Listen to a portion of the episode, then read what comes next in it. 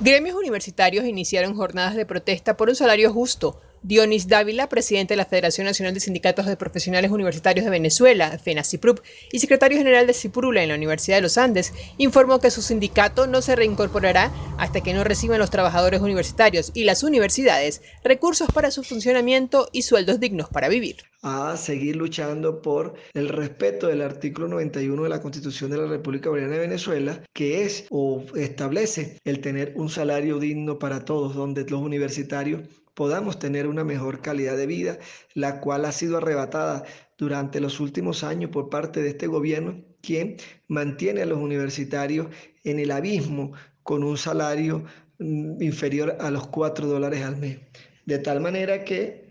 en los próximos días pues estaremos llevando a cabo una serie de acciones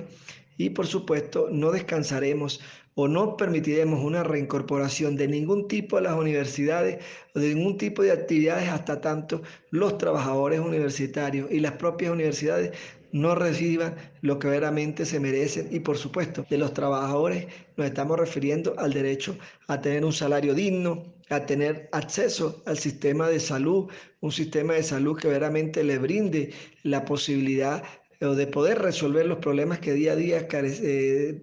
se carece en este país y también, por supuesto, otros aspectos fundamentales que pues son derechos adquiridos y los cuales debe cumplir el gobierno, como es el respeto a las convenciones colectivas y lo que se encuentra establecido dentro de ellas. Narci Delgado, Noticias 993.